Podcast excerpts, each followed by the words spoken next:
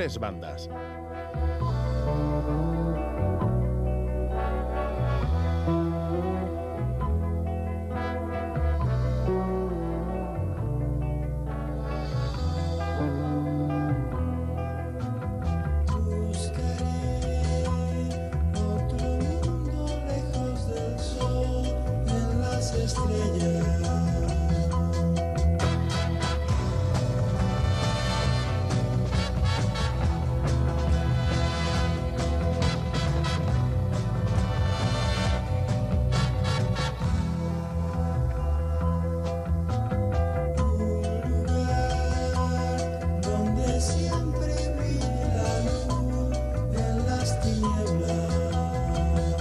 Nuestra invitada de hoy en A Tres Bandas transita entre lo diminuto y lo inmenso, o formulado de otra manera, ¿qué tendrían en común una molécula y el universo? Seguro que nos ayudará a entenderlo en los próximos minutos.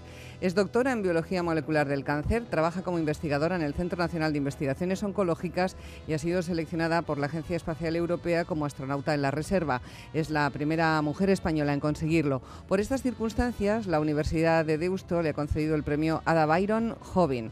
Está con nosotros Sara García Alonso, a quien saludamos al mismo tiempo que Arancha Urreta Vizcaya, mi compañera en estas lides conversacionales de los sábados. ¿Qué tal estás, Arancha? Muy bien. Sara, bienvenida. Hola, buenos días. Muy buenos días, enhorabuena en primer lugar, ¿eh, Sara? Muchísimas gracias.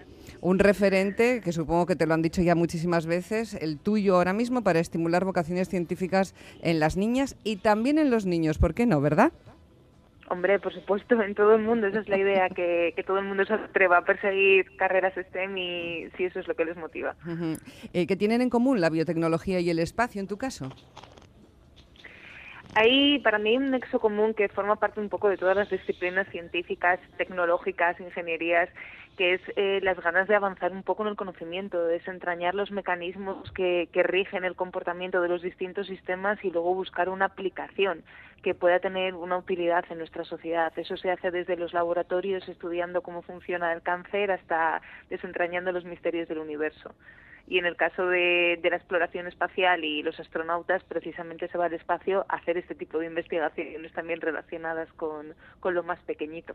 Y hay que hacer muchos papeles para poder optar a ser astronauta en la reserva. es que me imagino rellenando fichas y fichas y fichas y un montón de burocracia demostrativa de lo que una vale, ¿no? Eh, realmente se encargan ellos de, buscar esa información. Tienes que rellenar la, solicitud inicial, que es verdad que hay que dedicarle cariño y tiempo para, para completarla correctamente y a partir de ahí tienes que someterte a un proceso de evaluación y es un poco lo que la Agencia Espacial Europea vaya buscando. Son múltiples exámenes, múltiples entrevistas, eh, distintas formas de evaluarte, pero ellos van marcando los tiempos y la forma. No será fácil, Arancha, decidir apuntarse a una cosa así, ¿verdad? Para mí no, pero sospecho que para Sara García Alonso sí, porque se apunta a muchas competiciones. Eh, bueno, usted ha ganado el premio Ada Byron, que lleva el nombre de una mujer nacida y crecida en la aristocracia. He leído que usted está orgullosa de haber sido formada en la educación pública. Deduzco que su origen está lejos de la aristocracia. Está bastante alejado de, la aristocracia. Pero bueno, cada uno no podemos elegir tampoco dónde nacemos. En mi caso es verdad que vengo de una familia humilde, una ciudad pequeña, estudio en una universidad pública y lo defiendo porque son mis circunstancias. Eso no significa que considere que sean las mejores ni las más válidas o legítimas en absoluto. Simplemente ha sido lo que me ha tocado vivir y me siento muy orgullosa de, de haber llegado donde he llegado desde ese punto. Eh, no me extraña.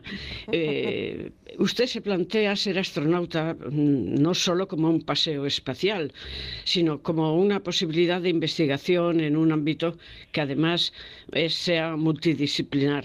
En su caso es más una aventura intelectual que una aventura a secas. Sin duda. De hecho, a mí a pesar de lo que se pueda pensar desde, desde el exterior, la idea de, ir por vivir la experiencia de estar explotando y hacer un paseo espacial, hombre, me puede atraer como le puede atraer a todo el mundo vivir cosas nuevas, pero mi único, único objetivo con, con una misión espacial es avanzar en el conocimiento, es hacer investigación y también ¿por qué no marcar un, un hito, un, un, referente para que pues, futuras generaciones piensen que eso es posible, que merece la pena hacer exploración espacial y que eso puede tener un retorno económico y una aplicación en el conocimiento y, y en desentrañar distintos tipos de, de problemas como puede ser la investigación oncológica, que es a lo que yo me, me dedico. Es decir, mi propósito es completamente intelectual en este sentido. Eh, Japón también ha ido a la Luna. ¿Qué está pasando con el espacio en los últimos años? está habiendo una revolución y además eh, en este ecosistema espacial están entrando en juego numerosos actores. Antes estaba más restringido quizás a las agencias espaciales gestionadas por gobiernos y ahora la participación privada es eh, una realidad y de hecho necesaria porque al final también acelera un poco los tiempos. Entonces eh, hay tanto potencial eh, dentro del espacio de en multitud de, aplicaciones que luego van a distintos sectores de la sociedad que la gente obviamente quiere quiere sacar crédito y, aprovechar ese potencial que tiene. Estamos hablando de una economía que en los próximos años puede estar valorada en casi un trillón de euros. Es lógico que los gobiernos y las empresas quieran obtener algo al respecto. Porque, interesante para todos. Sara, ¿usted cómo se imagina el futuro? Un futuro que pase por una carrera espacial competitiva en la que haya numerosos actores, muchos países también entrando en el juego que antes se limitaba a dos, a dos potencias, ¿no? la estadounidense y la soviética. Eh, un futuro dentro de 50 años con una carrera espacial exitosa. ¿Qué mundo dibujaría? Es muy difícil de... El que le gustaría. hombre, el que, el que me gustaría que, que fuese una realidad que estuviera dado pie a numerosas nuevas tecnologías que no solo se aplican para ir al espacio, sino que luego al final eh, repercuten en mejoras en los distintos sectores. Por ejemplo, temas como la automatización, la miniaturización, los teléfonos móviles, el GPS, todo eso deriva de la exploración espacial y son herramientas de, nuestro día a día. Pues me gustaría que con estos nuevos avances que se están haciendo para desafíos tan grandes como alunizar, que está costando mucho a las distintas agencias, y al final toda esa tecnología a prueba de balas que se está haciendo se aplique en distintos sectores que surjan nuevas carreras científicas y personal más cualificado que se dedique a, la inteligencia artificial, a la ingeniería, a las matemáticas, a la biomedicina. Que, se fomenten ese tipo de, profesiones también porque se ponga una inspiración que se pueda llegar de, de, una manera mucho más sostenible y más económica al espacio y aprovechar esos recursos y que sigamos avanzando en el conocimiento. Para mí eh, todo lo que implique un progreso tecnológico eh, va en beneficio de la sociedad y creo que la exploración espacial va en esa dinámica. Muchos científicos afirman que avanza más la ciencia y la tecnología que nuestra capacidad para saber cómo utilizarlas, eh, tanto la ciencia como la tecnología.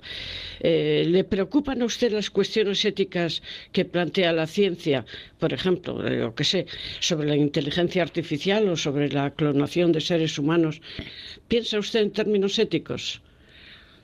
Sin duda es una parte muy muy importante que me llevo planteando desde que empecé la universidad. y estudié biotecnología y la parte de bioética era una parte primordial de la carrera. De hecho, estudiamos y debatimos un montón al respecto. Y es verdad que el progreso tecnológico y científico suele ir más adelantado que tanto la legislación, que no hay que olvidarnos de que tiene que haber una legislación que regule cómo, cómo se aplican estas tecnologías, hasta efectivamente la parte bioética que tiene que, que satisfacer un poco las distintas sensibilidades. Entonces sí, es algo muy importante y es verdad que esas, esas dos vertientes no siempre van paralelas y suele ir más rápido una que la otra, pero desde luego no se puede dejar atrás porque somos una sociedad, eh, el, humanismo forma parte de, todos nosotros y es necesario que, eso vaya acorde y en armonía con el progreso tecnológico, entonces no se puede dejar de lado en pos del, del progreso. Investigadora biomolecular y además también astronauta, ¿no? El universo de lo diminuto y el universo más grande al que tenemos de momento acceso, quizá haya otros también, ¿no? Más, más allá, quién sabe. Pero enfrentarse a, esa, a ese universo pequeñísimo y al inmenso, eh, hablar de ética, como estamos hablando ahora, ha suscitado en dos oyentes distintos, tengo aquí en mi WhatsApp, la misma pregunta curiosa. ¿Cree Sara, nuestra invitada, en Dios? Hala, toma pregunta. ya, ya.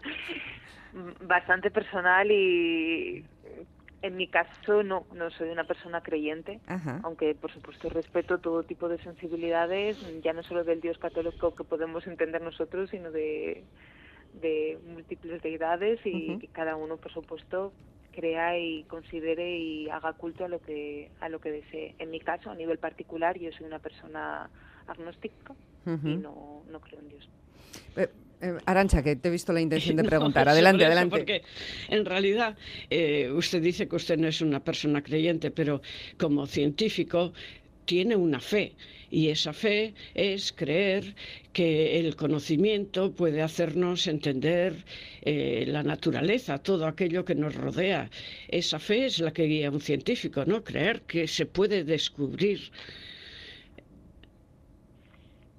Sí, sin duda. Eh, pero no es una creencia tanto en algo divino, es una creencia basada también en la evidencia de que originalmente el desentrañar esos misterios, el, el darles una explicación científica basada en el método científico, basada en la experimentación, ha conseguido dar respuesta. Tampoco sabemos, mm, bueno, en ciencia sí que puedes saber si la respuesta es correcta, pero yo no, lo que no creo es en dogmas, por ejemplo creo que, hay que dudar absolutamente de todo, que vamos acumulando evidencia científica que nos ayuda a entender nuestro universo, pero que nada, está tallado en piedra.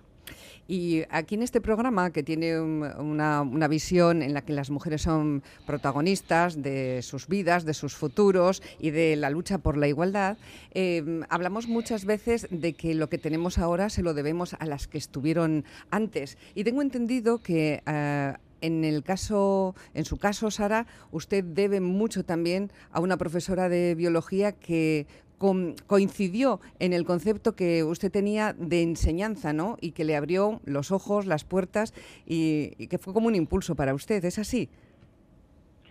Sí, sí, porque fue la primera vez que, me experimenté, que, o sea, que me enfrenté a una asignatura desde el punto de vista de razonar, de intentar solucionar problemas y no simplemente memorizar y, volcar en un examen lo que habías aprendido, sino aplicar ese conocimiento que en teoría has estudiado a un, a un problema práctico. Y es verdad que cuando estás en el instituto, tienes 16, 17 años, no, al menos cuando yo estudiaba, no se nos enseñaba a pensar de esa manera. Luego es lo que he ido aplicando en, en mi carrera universitaria, pero digamos que esa fue la primera, la primera vez que me enfrenté a ello y que descubrí que me gustaba, que yo quería aprender para eso, para hilarlo, atar los cabos de, lo que había ido aprendiendo, sacar pedacitos de información que luego se puede aplicar a un problema concreto. ¿Dónde estriba el problema, ya que lo ha mencionado la palabra, para que no haya más niñas, más chicas incorporándose a la ciencia en España?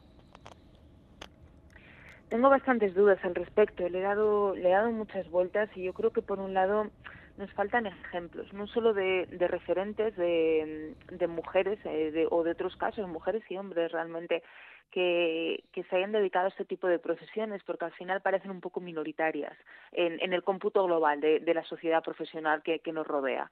Quizá la profesión de, de, científica, de matemática, de astrofísica, como que no abundan y es difícil conocer ejemplos cercanos que, te cuenten un poco en qué consiste esa profesión, que me parece el otro punto interesante. Cuando tú tienes que, decidir qué carrera quieres estudiar, a lo mejor sí que te llama la atención las matemáticas o la física o la química, pero es muy difícil a los 18 años imaginarte cómo va a ser tu futuro laboral, en qué empresa voy a trabajar, qué tipo de proyectos voy a llevar a cabo o cómo va a ser mi día a día. ¿Cómo te imaginas eso con 18 años si nadie te ha contado en qué consiste la profesión de, una biotecnóloga o de una astrofísica o de una matemática? Entonces creo que dar ejemplos tanto de casos reales de otras mujeres que lo han hecho y que se dedican a ello y que son exitosas y que son felices y están motivadas como ejemplos de en qué consiste ese tipo de profesiones, el día a día de esas personas creo que esas cosas ayudarían mucho a que niñas, en este caso, porque estamos hablando de, este problema,